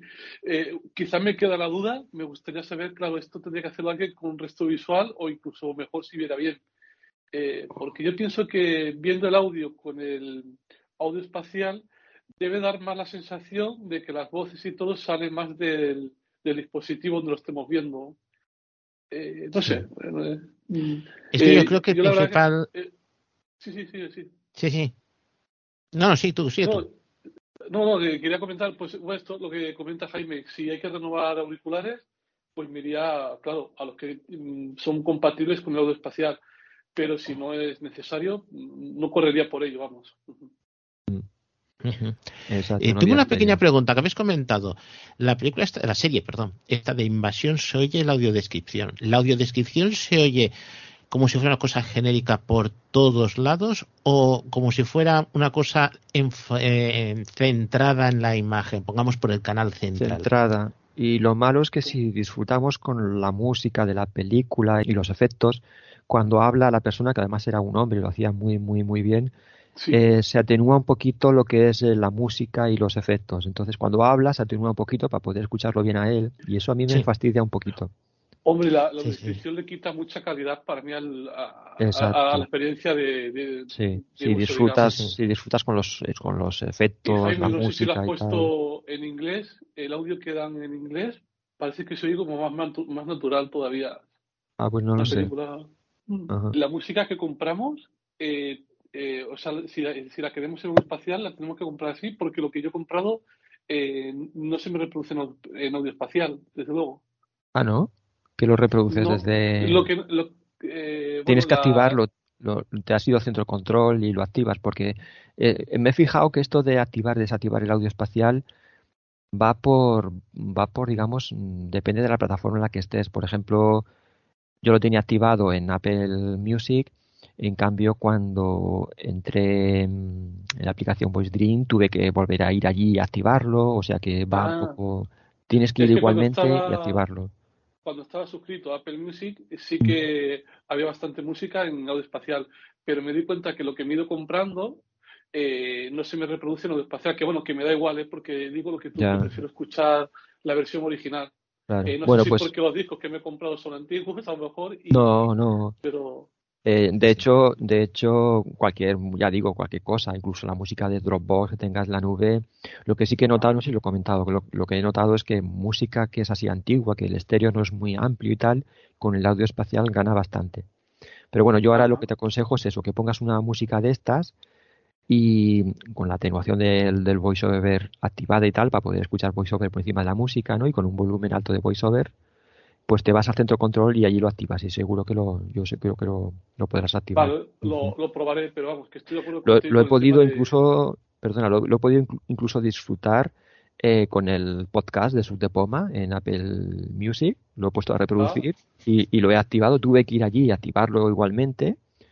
Y lo activé y mira, eh, me escuché el, el último audio cuando me presentaba yo y tal, pues me, me escuchaba con el audio espacial, ¿no? Como si estuviera allí en, en persona, en, en la sala, con la Ah. reverberación y tal, y giraba la cabeza y, o sea, es curioso. No, no, hay, hay episodios que están grabados en estéreo porque se grababan directamente en sí. presencial. Claro, los que están grabados en décadas virtuales, eh, Skype lo que te hace es dos canales mono, no sentido. Pero Pues lo mira, que son el que escuché- grabaciones de presenciales, eh, las que graba Xavi, sobre todo porque son grabaciones muy limpias, o las que se graban con la grabadora mía, con la DM670, que graba en estéreo y se puede reconocer perfectamente que está de izquierda a derecha. Me imagino que en el audio espacial eh, tiene que notarse bastante más.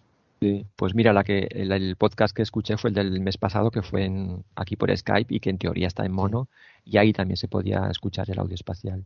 Y sí, sí, desde luego si está en estéreo, el audio espacial pues hace, hace más faena, ¿no? Hace, lo hace mejor. Sí, sí. Una pequeña pregunta, Jaime. Mm, Has comentado que has escuchado cosas en VoiceOver. ¿Un libro en VoiceOver? ¿Qué gana con el audio espacial? Eh, no, Porque el- un libro el- es la voz Sí, sí, porque me que un libro es algo, digas, es que es una voz, es mono, no Mm. tiene mucho de eso, y digo, ostras, tú, no sé hasta qué punto, muchas veces son simplemente ese concepto de colocarte dos altavoces virtuales delante, pues no es lo mismo que, que tener mismo audio en dos, en, digamos, en, en los dos oídos igual. Pues mira, audiolibros en Voice Dream no lo he probado. Lo probé con, con una canción que pasé para probar Sí. y con un vídeo que era como una especie de poema que tenía así una musiquita como de, de orquesta muy suave de fondo y quedaba muy bien con, con la voz, con el audio espacial. Pero audiolibros no lo he probado. No sé si será compatible, habría que, habría que probarlo. Supongo que, que también. Sí, sí. Ya no me imagino, por ejemplo, con Audible, la plataforma de, de Amazon, que son casi casi libros teatralizados, ¿no? Es decir, no es eh, el libro, pongamos los libros de la Biblioteca Digital 11, que es más leído, o lo que hemos comentado, que lo más básico es lo del Voice Dream, lectura directa tal cual. Pero hay cosas que están, están muy bien. Igual que, no sé, el sonido 8D me imagino que también lo tiene que mejorar bastante. Esto que hacen de, de sonido en ocho direcciones, que hay muchas listas por ahí. Además que está el plugin para usar en varias aplicaciones de DAW. Y hay mucha gente que hace auténticas virguerías ya con auriculares normales. Con esto ya puede ser una cosa realmente, al menos Pues lo que mira. comentas, espectacular. Ahora me das, me das que pensar. No lo he probado. Tengo una, una grabación en, en sonido así este holográfico 8D de Billie Eilish que es, es impresionante. Y sí, sí, sí, sí que la, la llevaré a... Bueno, la tengo en Dropbox, se podrá reproducir directamente desde ahí. Y lo probaré, lo probaré a ver qué tal, qué experiencia es. Pero claro, supongo que a lo mejor se mezclan los dos efectos, ¿no? Si yo giro la cabeza a la derecha y en ese momento el audio está rotando para otro lado, pues a lo mejor hay un conflicto y es una cosa rara. Pero seguro que, que mejora, como Sí. se agrega esa reverberación y tal, mejorará. sí. Sí, sí. Incluso has dicho los de los discos antiguos, mm, discos de rock de los años, bueno, rock y un poco de funk, los años 60 y de los años finales 50, 60 y 70, que son aquellos discos donde oyes perfectamente una guitarra a la izquierda y solamente se oye por la izquierda eh, la batería la oyes por la derecha y se oye solo por la derecha. Esto sí que tiene que darte más la sensación de amplitud. Mm, ya los discos con un estéreo mezclado ya más, se puede decir más decente, ya más pensado y ya eh, está la cosa más, mm, digamos, centrada para que no quede tan así, que antiguamente los primeros estéreos era, hacían eso, grababan uno por un canal y otro por otro. Exacto, sí, sí. Sí, la verdad es que da, esto da mucho para para experimentar, ¿no? Escuchar distintos Sí, sí. estilos, grabaciones más modernas, más antiguas y ver cómo, cómo se escucha. Porque yo he notado que mm, varía mucho de un estilo musical a otro. Me ha encantado con las canciones de Billie Eilish, que es una cantante que me gusta. Allí la verdad es que como son canciones que no tienen mucha, digamos, muchos instrumentos, guitarras, baterías, sino es así un, un sonido muy limpio y tal, y ella tiene una voz muy preciosa, el efecto este queda, queda muy bien. Si lo pones en la versión original, la calidad es mejor, pero el efecto queda muy curioso y queda muy, muy logrado. De acuerdo. Alberto Molinos había comentado de que nos quería mostrar un dispositivo, ya anunció en la quedada anterior, un dispositivo para detección de agua que funcionaba conectado a la corriente y que tenía su sistema propio de batería. Alberto, ¿qué tal? Sí, Cuando Bien. quieras, la palabra es tuya. vale. Pues bueno, pues os lo comento. Ya lo, lo he probado, lo tengo instalado. El dispositivo mm, funciona con la aplicación Smart Life tuya, que es una aplicación con la que hay que pelearse un poco. No es mm, del todo accesible. Imagino que más de uno ya la, la conoceréis, porque yo creo que sirve para varios, para muchos dispositivos. Pero bueno, entonces, el aparato en sí es de tamaño, pues más o menos como, como, me- como media palma de la mano, quizá algo más. Tiene alimentación por USB, tienes que, vamos, tienes que comprarle o usar un, un cargador, vamos, lo que es, lo que va a la pared no, no lo incluye, incluye un cable cortito que como no lo tengas, como no lo quieras poner cerca, pues vas a tener que comprar también un cable USB-C, aparte de lo que es en sí el cargador. Pero bueno, mm, ya está. Eh, trae una sonda de dos metros, con lo cual eso también te permite jugar donde lo quiere, donde lo puedes poner. Entonces, lo que detecta es el final de la sonda. Es decir, no es que detecte por los dos metros del cable un- una salida de agua en cualquiera de esos puntos, sino simplemente en el final de la sonda. Trae una segunda sonda en el, en el fondo del propio aparato, con lo cual si pones el aparato sobre el suelo, pues solamente con, con el aparato ya te detectaría un escape, si el agua va a parar al suelo. Y mm, para mí la ventaja que tiene es esa, que va con baterías, con lo cual en un principio eh, te olvidas de tener que cambiar pilas ni nada por el estilo. Eh, bueno, funcionar, pues bueno, funciona bien. Tiene, o sea, de- detecta un escape de agua, o, sea, detecta agua y empieza a sonar la, la alarma. La alarma cesa de sonar en el momento que, no hay agua, con lo cual realmente si el escape es continuo, pues tienes que, apagarlo con, con el interruptor que, incorpora el aparato. Eh, te envía notificaciones al móvil a través de la aplicación tuya si se produce un escape de agua, si mm, mm, con la batería no estoy no, no me acuerdo si también con la batería eh, te envía cuando se ha quedado sin batería y, mm, y bueno, y ya está. O sea, re- realmente te envía notificaciones, sí, cuando no tiene batería o cuando, o, cu- o cuando detecta un escape de agua. No necesita ningún tipo de centralita, tú lo conectas a la red Wi-Fi, usa la de 2,4. Eh, la forma de conectar es la habitual, es decir, mm, lo, lo pones en marcha, se acaba activando una red que él, que mismo genera, una, una red abierta para que tú te conectes al aparato y luego le traspases la- las credenciales de tu red Wi-Fi. y ya está. De todas maneras, no es un proceso totalmente accesible, porque es lo típico que si la luz está blanca parpadeando rápido, que si parpadea lento, que si está verde, roja o azul. Entonces es conveniente hacerlo con alguien que vea. No es un proceso complicado de, hacer, eh, simplemente eso, instalar la aplicación Smart Life, decirle nuevo producto, elegir mm, el tipo de producto, que en este caso es detector de fugas de agua Wi-Fi, y ya seguir las indicaciones que te, que te dé la, la propia aplicación. El manual que trae, que son tres o cuatro hojillas, pues no sirve para nada. Eh, lo puedes colgar en una pared, tiene un, el, el típico, la típica muesca por, por detrás que le puedes poner un tornillo, de forma que es un agujero que hacia arriba se estrecha y se queda cogido por la cabeza del tornillo o lo puedes poner en el suelo, donde tú quieras. Y, bueno, ya está, no tiene tampoco mmm, mucha película. La ventaja es eso, que te envía, mmm, te envía notificaciones aunque no estés en casa, que básicamente por eso lo quería yo, no necesita centralita y puedes mmm, también crearle automatizaciones. Es decir, cuando la batería disminu disminuye de determinado nivel, pues que te envíe una notificación. También te puede enviar un SMS o, un, o una llamada, pero estos dos sistemas de aviso son de pago. Tienes que suscribirte y, y, bueno, tienes que pagar, pues lo que sea, yo ni lo he mirado porque con las notificaciones tengo suficiente. Te puede enviar, o sea, puedes automatizar también eh, cuando salta la alarma o cuando se apaga la alarma.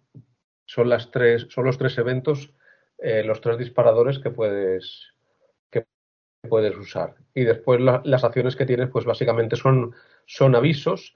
No sé si se podrá conectar con algún otro dispositivo, yo que sé, pues a lo mejor una bombilla o hacer otro, otro tipo de acción porque tampoco, tampoco he llegado a probarlo, porque realmente lo que me interesa a mí es el tema de que, de que te avise si se produce un escape. Y, y bueno, la aplicación es regular, es conveniente que alguien te eche una mano para, para hacer la automatización, porque bueno, mmm, cuando seleccionas las cosas, las seleccionas, pero no tienes, mm, no, no tienes una respuesta conforme las la has seleccionado. Es decir, no te dice si está marcado o, o desmarcado una, una, casilla.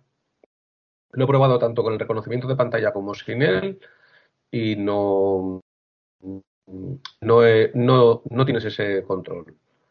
Eh, la aplicación también te dice el porcentaje de batería que tiene, porque bueno, eso, eh, aunque lo conectes a la red, tiene, tiene batería, por si se va la, la, electricidad, pues sigue funcionando con batería, que en teoría tiene batería para un año, con el, con el consumo de, de simplemente sonda.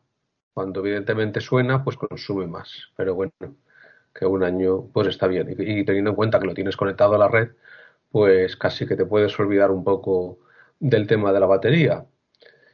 Y, y, bueno, ya está, tampoco tiene, tiene mucha película. La gran ventaja es que no necesitas ningún tipo de centralita, con lo cual uh -huh. no tienes que gastarte más dinero. El precio yo lo compré por 39 euros. Bueno, mentira. Uh -huh.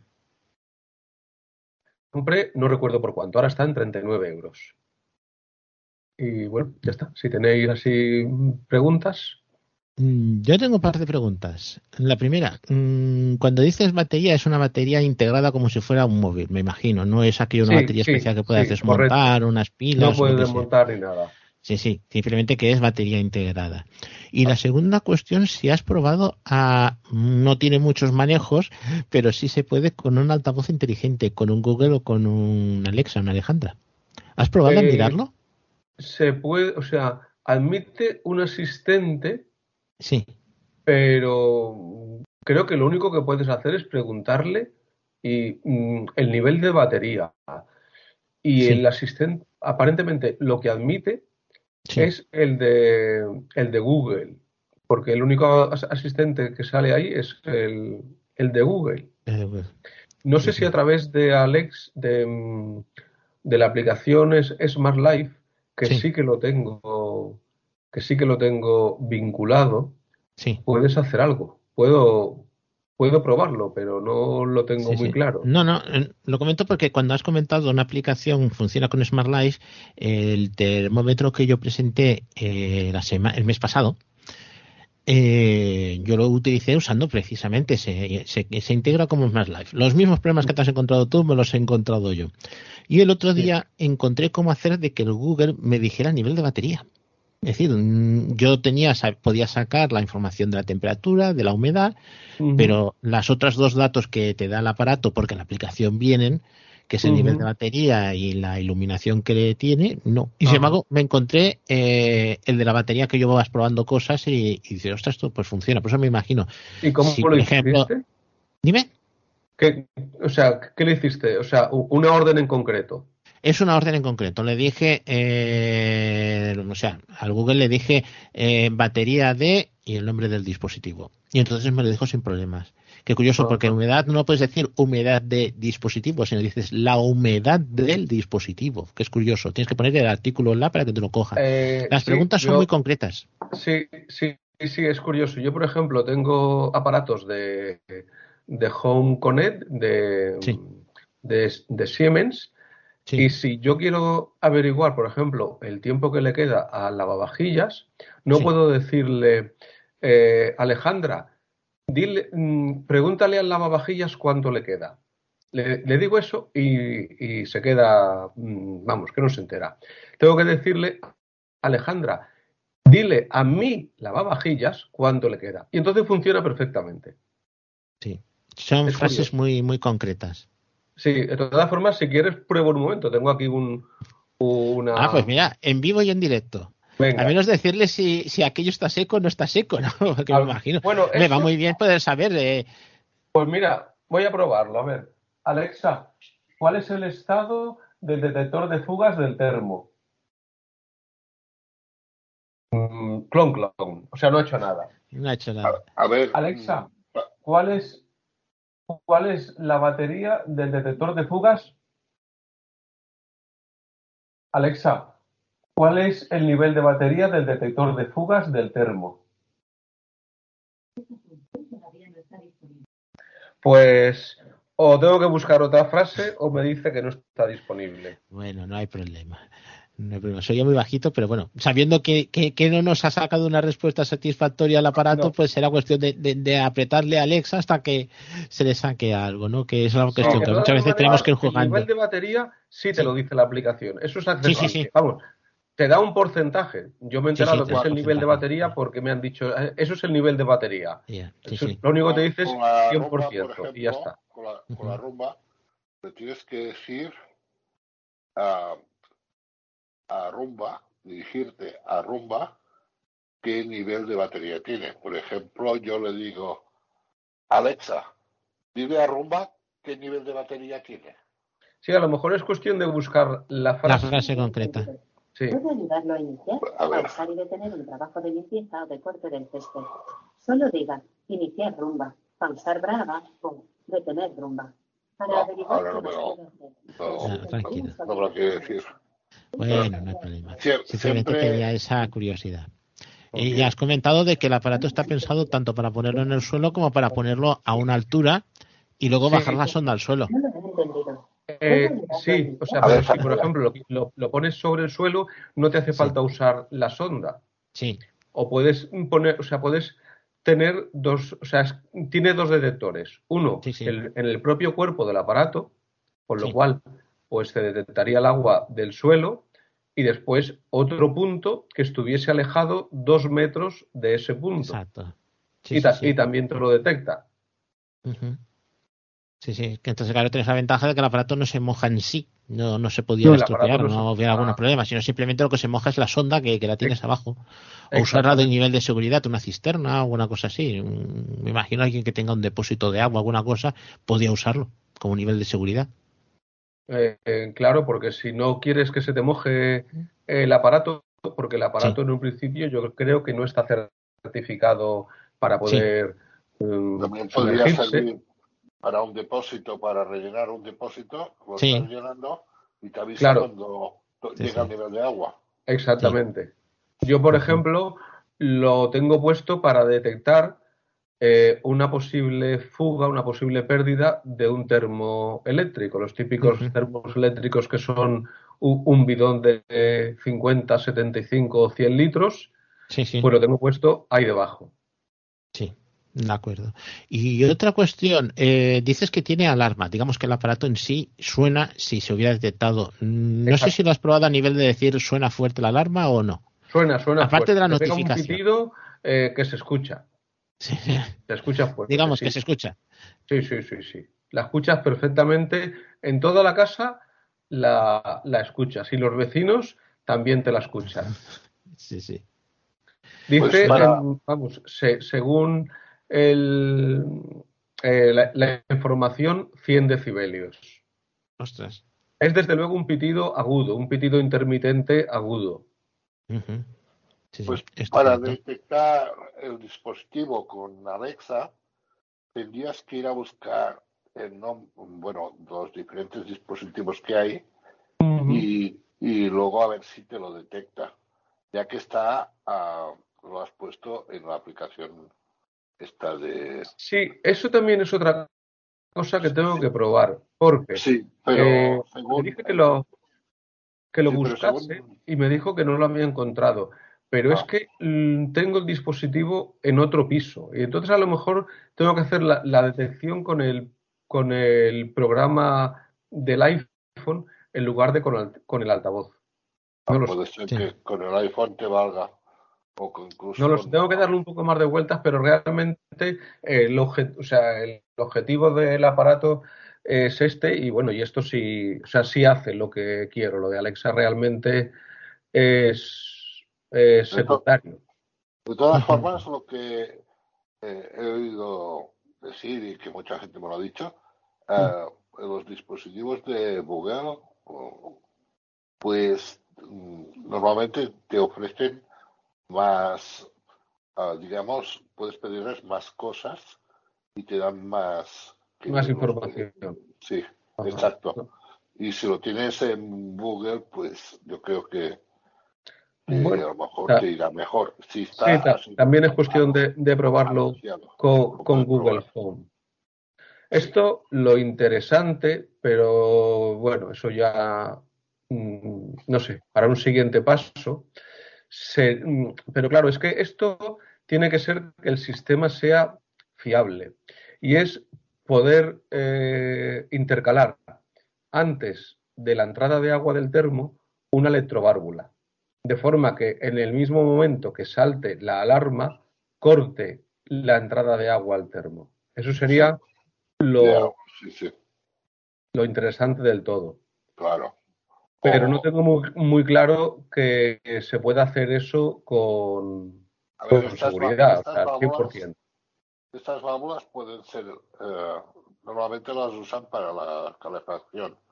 Y claro, tendrías que pedir que alguien te la montara en, en la entrada, en un flexo Sí, o eso algo. tampoco se- sería el problema, o sea, el montaje sería algo simple, la- o sea, es quitar el, el latiguillo de entrada en- y enroscarla entre el latiguillo y, el, y la tubería de cobre.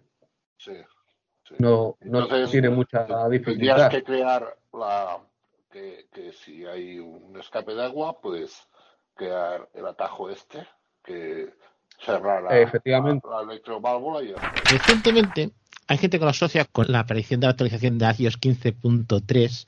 Ha habido gente que ha tenido un problema de que cuando va a escribir en el teclado virtual del iPhone, vamos a suponer que escribimos un texto o lo que sea, nos va a salir eh, las letras, en vez de decirnos U o C o lo que sea, nos dice guion bajo U, guion bajo, bajo C. Vamos a hacer una pequeña demostración. Vale, espérate, aquí. Ya lo tengo yo puesto con el problema que ha salido mucha gente. Subo un poco el volumen. ¿Veis? Esto ha sucedido, ha coincidido con la actualización de 15.3, pero no es de la actualización de VoiceOver. No es un error de VoiceOver. Ahora comentaré de qué es. Eh, es una cuestión de las voces que tenemos instaladas y no en todas, sino en unas pocas. La forma de arreglarlo, al menos por ahora, hasta que lo arreglen ellos, es relativamente sencilla. Lo dio Tony Acosta, compañero de Canarias, no confundir con la actriz, aunque tenga el mismo nombre. Es una persona, tiene un canal de, me que es de YouTube, tiene varias cosas, y muy activo en cuestiones de accesibilidad. Y la solución, la primera persona que la encontró fue él y la empezó a difundir por varios sitios, o sea que os puede haber llegado ahí. Entonces, la idea principal es, nos vamos WhatsApp. Contactos. WhatsApp. Ajustes. Nos vamos a ajustes, entramos dentro de ajustes, Accesibilidad. nos vamos a accesibilidad, Las funciones de accesibilidad de visión. VoiceOver. Sí. nos vamos a voiceover VoiceOver. Activado. y entonces de las últimas opciones que hay, habla. Leer. Baile. Reconocimiento. Verbosidad. Audio. Comandos. Actividad. Rotor. Acciones de escritura. Ajustes rap. Los ajustes. Estilo de navegación. Explorar imágenes. Cursor grande. Panel de sub. Límite para. Panel de subtítulos. hay donde dice panel de subtítulos. Si lo tenéis activado os va a aparecer este problema. Si yo lo quito, Desactivado. desactivado, que además este panel de subtítulos es una cosa que se ha dado mucho. Hay gente que dice, ¿esto realmente qué es? Ahora os lo cuento. Si yo vuelvo otra vez Ajustes. Carpeta compras. Apps. y abro Spotlight. un sitio donde vayas a, a a cambiar, Curso. Veis que nos dice lo del guion bajo. Eh, aclaro un par de cosas. La primera, mm, ¿qué es el panel de subtítulos? El panel de subtítulos es un letrero de ayuda que aparece eh, normalmente en la parte inferior de la pantalla con el texto que está pronunciando VoiceOver. Esto está pensado, por ejemplo, si tenemos algún problema con VoiceOver, que nos pueda asistir una persona vidente y pueda confirmar en ese letrero lo que VoiceOver nos está diciendo. Si VoiceOver por alguna cuestión está parado, eh, si VoiceOver está parado, eh, en ese cuadro no saldrá nada. Pero si por alguna cuestión es un problema del volumen o del habla está silenciada o alguna cuestión, las órdenes de VoiceOver se leerán ahí, aunque no se pronuncien. Entonces, claro, desde el panel de subtítulos, mm, lo primero que se nos ocurre es que sea panel de subtítulos de una película, otra cuestión. La traducción a veces es un poco desafortunada. Pero si lo desactivamos, mm, este panel desaparece. Este panel no ha estado siempre, ha estado, no sé exactamente, porque he mirando un iPhone 4S que está, estaba en iOS 9 y ahí no estaba la opción. En iOS 14 sí. Pero hay una co- par de cosas que son curiosas. Primero, en este teléfono no es que lo he usado, no está actualizado a iOS 15.3. El problema ha aparecido cuando salió la actualización, pero no era de la actualización en sí, es de las voces. Las voces, cuando nosotros descargamos la voz de Marisol, de Samantha, de Daniel o la que queramos, ¿no? Daniel está en inglés y Samantha está en inglés. Lo digo porque la gente no ponga a buscarse esa- esas voces en español.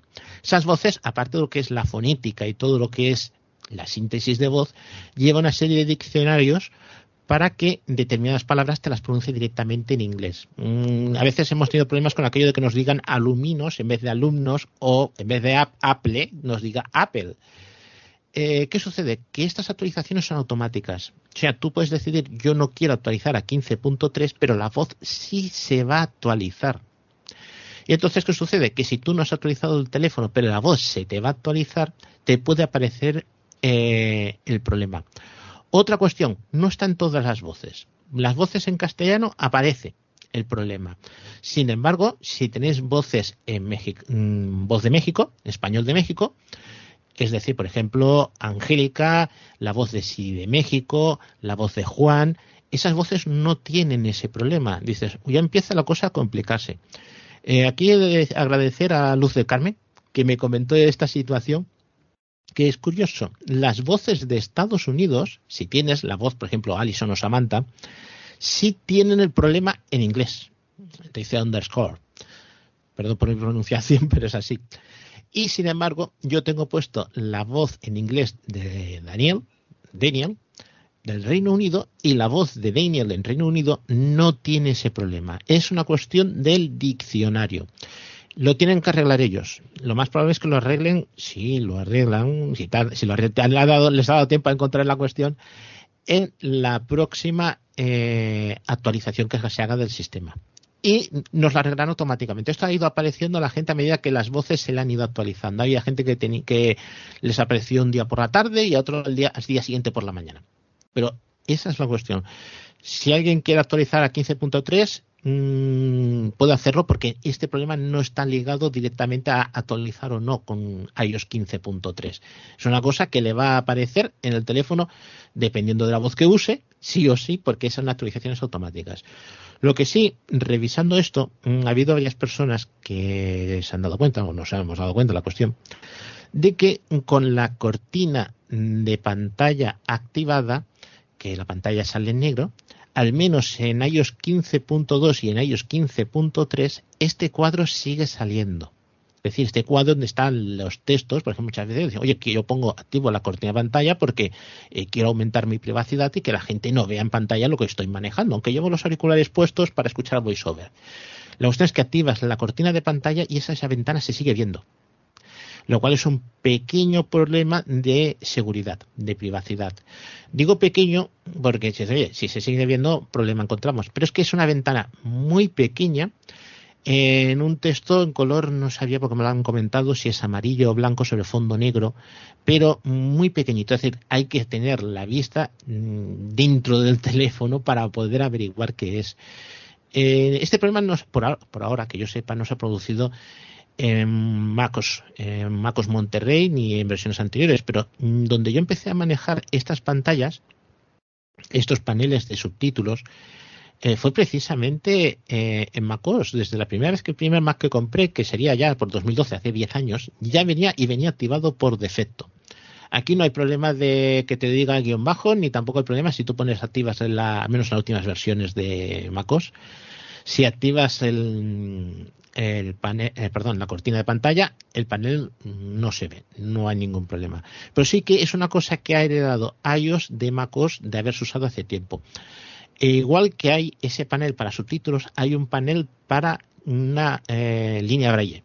Es decir, te aparecerá un panel igual, al menos en MacOS aparece, y en el panel en braille aparece lo que son los puntos braille de que tiene que escribirse en la línea, en el panel, en la línea braille, e eh, en braille en la pantalla dibujado. No lo sé porque no tengo yo la línea braille que yo tengo, no la puedo conectar al teléfono, por lo tanto no sé si llega a salir o no. Y de todas maneras que no he encontrado ninguna opción, ningún sitio donde me diga el panel de braille si lo puedo activar o no lo puedo activar. No sé si esto lo irán añadiendo. Básicamente esa cuestión. Solución, eh, esta que he comentado, solución o parche de desactivar el panel de subtítulo. De todas maneras, si tienes un resto visual, pues sí, lo puedes utilizar, te puede venir bien. Si no tienes resto visual o el resto visual no te da para ese panel, pues realmente lo puedes anular y no vas a tener ningún problema más, porque simplemente es una cosa para ayuda y es una letra muy pequeña, hay que decirlo, es una letra bastante reducida. Y esperar a que nos lo arreglen con otra actualización. Aunque esto ellos lo pueden liberar en cualquier momento y son actualizaciones que se hacen, digamos, a, a espaldas del usuario, que ha sido por lo cual se ha detectado se ha tratado, no, se ha tratado porque eh, ha aparecido, ¿no? Pero me refiero en el sentido de que a mí mucha gente dice, actualizo, no actualizo, es que sale esto, es que es incómodo porque ese guion luego no se escribe. Sí que a la hora de navegar por el teclado vas buscando las teclas y te va diciendo guion bajo, guion bajo y puede ser un poco exasperante. Básicamente es eso. Y esto entra dentro de, mm, digamos, actualizaciones que hace Apple sin que nosotros intervengamos, que esa es la única cuestión, digamos, más o menos seria, eh, para que tengas conocimiento de que, eh, salvo que hagas una actualización mayor, por ejemplo, pasar de iOS 14 a iOS 15, que te puede aparecer cosas así, a veces has tenido que cambiar, bajar voces, volver a bajarlas, en Mac suele suceder que tengas que bajar las voces de nuevo, pero en iPhone una cuestión de estas de que te diga las palabras de una manera o de otra, te actualiza ese diccionario, pues no hay más problema que ese. Y básicamente eso. No tengo mucho más. Si alguien quiere hacer alguna pregunta, alguna cuestión que le pueda resolver. Sí, bueno, a mí me llama la atención eh, si es problema del diccionario, porque se presenta solamente en este con este panel eh, de, subtítulos activado y no porque en cualquier momento, ¿no? Porque el diccionario en teoría es el mismo, ¿no? Es, es algo curioso. No sé si tú a lo mejor tienes alguna explicación. Mm, así a bote pronto, no. Lo único que me queda, porque eso es una cuestión que había que probar, es que cuando usas los teclados, o sea, usas teclado en español, teclado en inglés, o teclado en catalán, o el teclado de emoji, eh, solo aparece con unas voces y con otras no.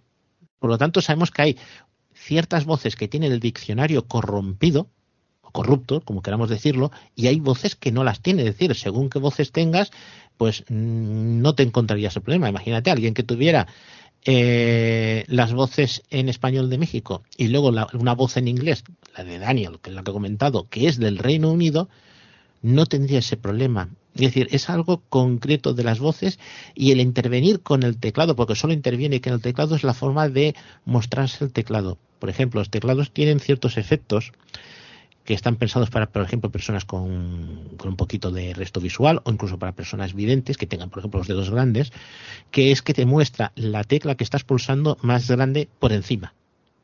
Eso es un efecto. Puede ser que intervenga con una de estas cosas. Y a lo mejor desconectando también eso te puede suceder. Pero claro, en el momento en que te encuentras de que hay voces que sí, voces que no, ya no puedes decir que sea concreto de esto es del diccionario.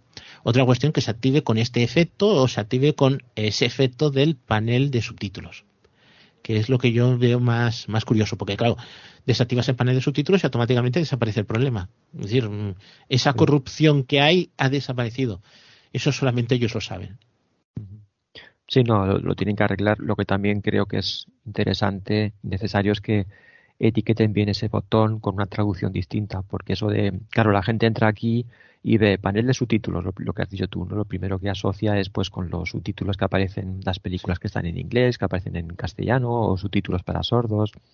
Entonces, ahí tendrían que poner, por ejemplo, pues revisión de voiceover o revisión de transcripción de voiceover que pusieran no, otro, o que hiciera alguna cuestión de, por ejemplo, viñeta de visualización o alguna cosa así. Eh, es curioso porque en Mac, el sistema de MacOS, MacOS, antes era MacOS 10, de siempre, esto ha estado dentro de una opción de la utilidad de VoiceOver, igual que nosotros vamos a VoiceOver y gestionamos dentro del teléfono pues todas las opciones, en, el Mac tiene una aplicación concreta que es la utilidad de VoiceOver, que activas con Voice 8. Bueno, esto estaba dentro de elementos visuales, y dentro de elementos visuales pone paneles y te dice panel de subtítulos. Es decir, el nombre está heredado de Mac. No es una cosa que le hayan puesto aquí por decir, bueno, ¿qué nombre le ponemos?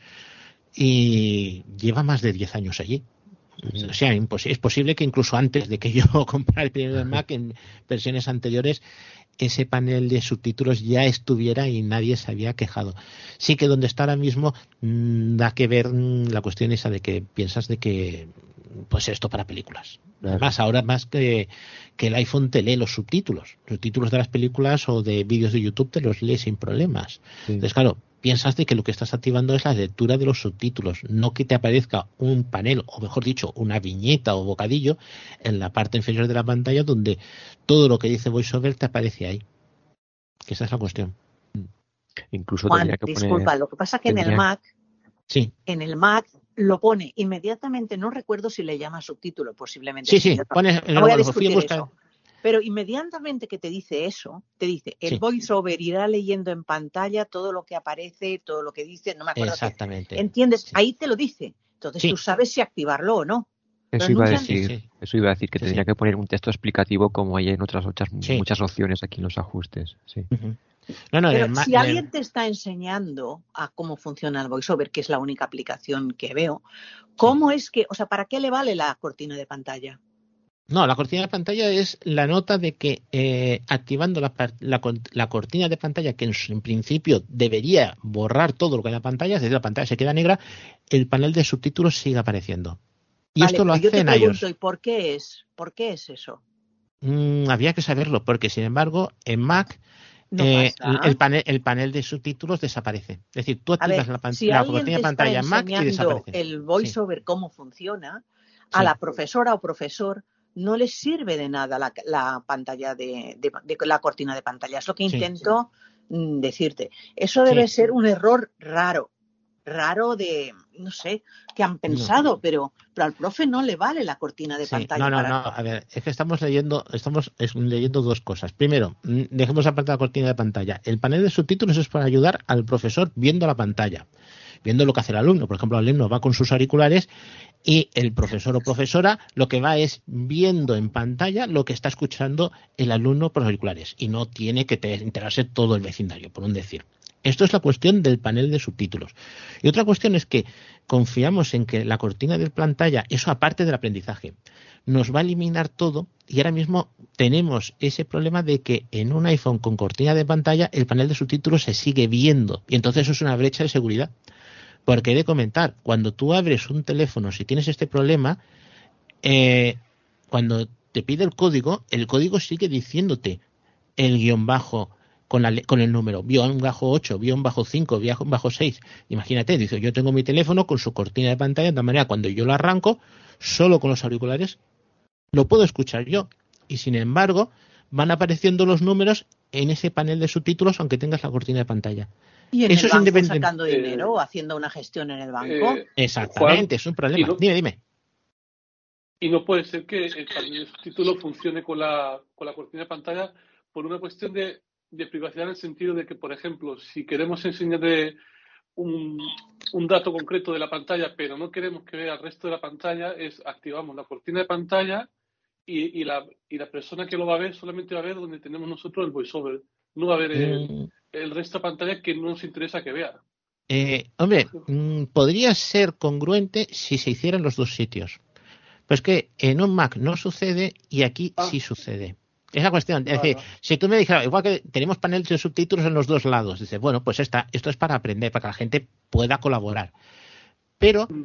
Eh, si tú te encuentras que en el Mac pones la cortina de pantallas, el panel no se ve, y sin embargo en el iPhone se ve. No he probado un iPad, Ah. no tengo un iPad a mano como para probarlo, pero me imagino que eh, no sería de extrañar que sucediera como, como en el iPhone. Entonces, claro, te encuentras con eso, que estás confiado en el teléfono, más es una cosa que eh, se da más a, a mirarlo, Sí, claro, una cosa que está más a mano que, que el Mac, ¿no?